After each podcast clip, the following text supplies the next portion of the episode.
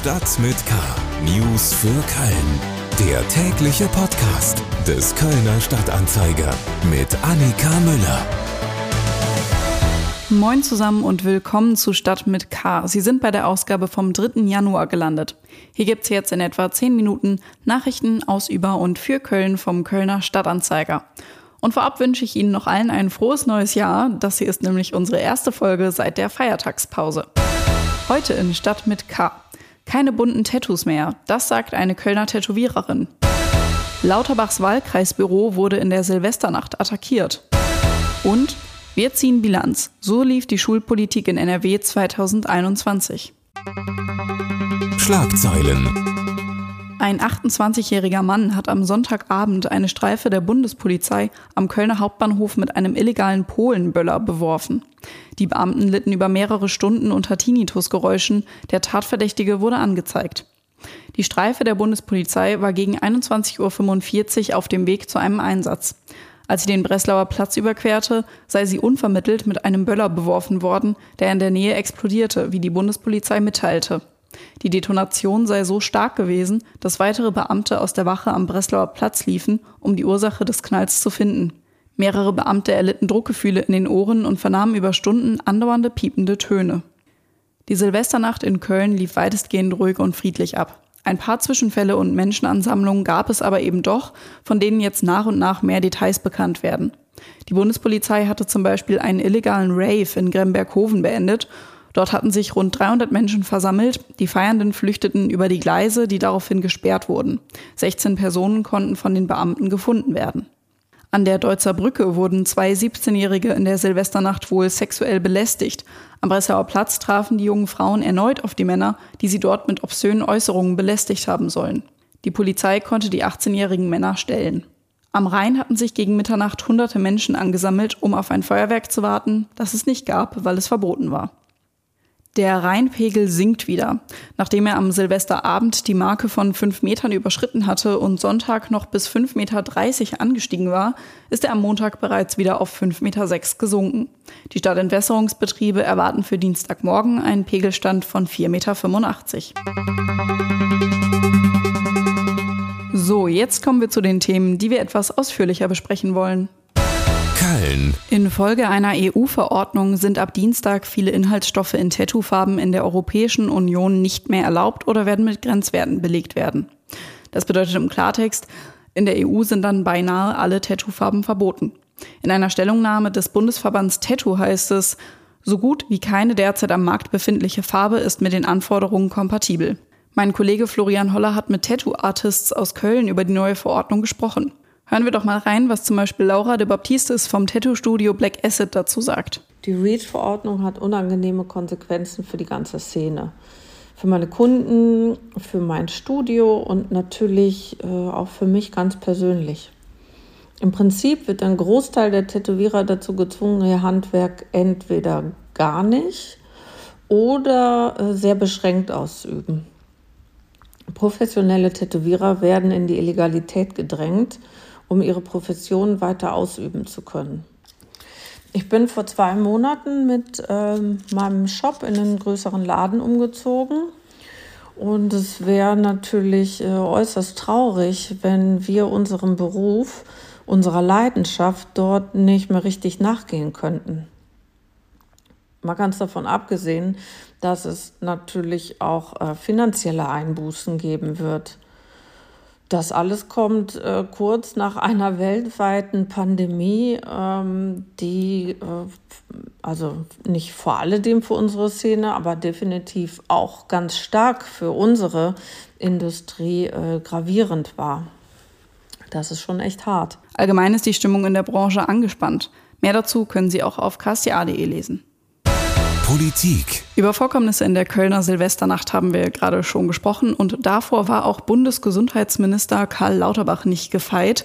Ähm, ich habe jetzt hier Paul Groß aus unserer Lokalredaktion mir zugeschaltet. Hallo Paul. Hallöchen.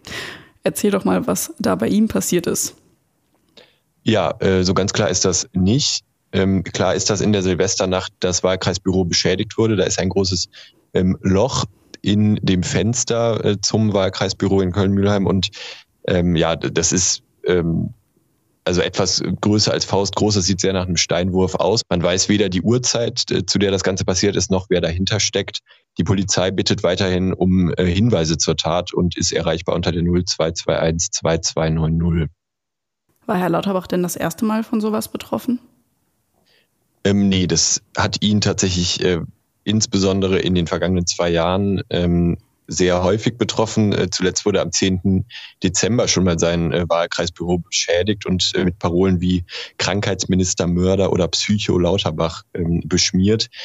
Das ist nur eines von ganz vielen Beispielen. Sein eigenes Auto wurde im vergangenen Jahr auch einmal beschmiert mit Farbe und ansonsten hat er im Gespräch gestern auch berichtet, dass ähm, seine Wohnung auch äh, zunehmend betroffen ist davon und ähm, dass dort äh, ja äh, Plakate und Flyer ähm, in Richtung seiner Wohnung äh, geworfen werden und er hat insgesamt auch den Eindruck, dass die Anfeindungen mehr werden, seit er jetzt äh, als Bundesgesundheitsminister äh, tätig ist. Hm.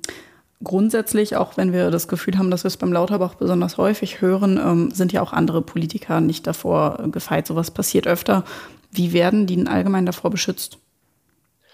Ja, man kann da nicht so wahnsinnig viel äh, zu sagen, beziehungsweise ähm, wir dürfen da auch gar nicht äh, so wahnsinnig viel zu sagen, weil das äh, den Schutz dann wiederum gefährden würde. Ähm, deswegen sind die Details nicht öffentlich. Was man aber zum Beispiel sagen kann im Nachhinein, ähm, Lauterbach war im Wahlkampf äh, ständig von zwei Personenschützern begleitet ähm, und ist äh, sonst im Prinzip nicht vor die Tür äh, gegangen und ähm, auch jetzt als Bundesgesundheitsminister ähm, gibt es da viele Sicherheitsvorkehrungen für ihn. Ähm, Problem ist, äh, also er sagt selber, er fühlt sich auch gut geschützt und er hat äh, keine Angst und das hat alles keinen Einfluss auf seine Arbeit. Das Problem sind eher äh, Kommunalpolitiker, sagt Lauterbach selbst, die eben weniger gut geschützt sind, weil da einfach die Kapazitäten fehlen, die aber oft ähnlichen Bedrohungen ausgesetzt sind und das dann eben schutzlos. Das war Paul Groß aus unserer Lokalredaktion über die Attacke auf das Wahlkreisbüro von Bundesgesundheitsminister Karl Lauterbach in Köln-Mühlheim. Schule. Schulpolitik in Zeiten von Corona. Seit fast zwei Jahren findet Bildungspolitik gewissermaßen im Ausnahmezustand statt. In einer neuen Folge unseres Podcasts Schulcheck ziehen meine Kollegen Helmut Frankenberg und Frank Olbert, der für den Kölner Stadtanzeiger aus dem Landtag berichtet, die Bilanz des vergangenen Jahres. An der Spitze des Schulministeriums im Land steht die Kölner FDP-Politikerin Yvonne Gebauer. Und die saß zeitweise beim Hin und Her um Maskenpflicht und Präsenzunterricht zwischen allen Stühlen. Ja, das war kein äh, so ganz gutes Jahr für sie. Ähm, wobei ich jetzt sagen muss, man äh, kann Yvonne Gebauer auch um ihren Job nicht beneiden. Also bei der Bildungspolitik ist es ähnlich wie beim Fußball sowieso. Äh, auch wenn keine Pandemie ist, da kann jeder irgendwie mitreden, jeder hat eine Meinung. Ähm, aber jetzt gerade eben in dieser Corona-Zeit hat sie nochmal äh, ganz besonders große Schwierigkeiten, was natürlich nichts entschuldigt. So bewertet mein Kollege Frank Olbert die Politik der Ministerin im vergangenen Jahr. Schulpolitik war vor allem Corona-Politik. Spannend ist die Frage, welche Bedeutung das Thema im nun beginnenden Landtagswahlkampf haben wird. Im Mai wird ja ein neuer Landtag gewählt glaube, gerade weil Corona eben so eine wichtige Rolle in den vergangenen Jahren jetzt gespielt hat und das wahrscheinlich auch noch weiter spielen wird, äh, wird die Schulpolitik schon ein ziemlich zentraler Punkt sein. Ähm, selbst wenn die Pandemie vielleicht sogar ein bisschen abgemildert oder was wir vielleicht hoffen, aber wir hoffen, dass sie weg ist, das glaube ich zwar nicht. Äh, aber dass sie vielleicht nicht mehr so ein Riesenthema ist, aber die, die, Folge, die Folgen, die müssen in Angriff genommen werden. Insofern, glaube ich, bleibt da eben äh, Schulpolitik oder Bildungspolitik, bleibt da ganz sicher ein zentrales Thema. Und es ist eben wahnsinnig viel liegen geblieben. Dazu gehört die versprochene Neuausrichtung der Inklusion oder die Bekämpfung des großen Personalmangels an den Schulen. Auch darüber diskutieren die Stadtanzeiger-Redakteure Frank Olbert und Helmut Frankenberg in der aktuellen Folge unseres Podcasts Schulcheck. Den gibt es überall, wo es Podcasts gibt und natürlich auch über unsere Internetseite ksta.de. Und damit sind wir auch schon wieder am Ende dieser Episode von Stadt mit K angekommen. Mein Name ist Annika Müller. Ich freue mich, wenn Sie auch beim nächsten Mal wieder reinhören und wünsche Ihnen noch einen schönen Tag. Tschüss. Stadt mit K. News für Köln. Der tägliche Podcast.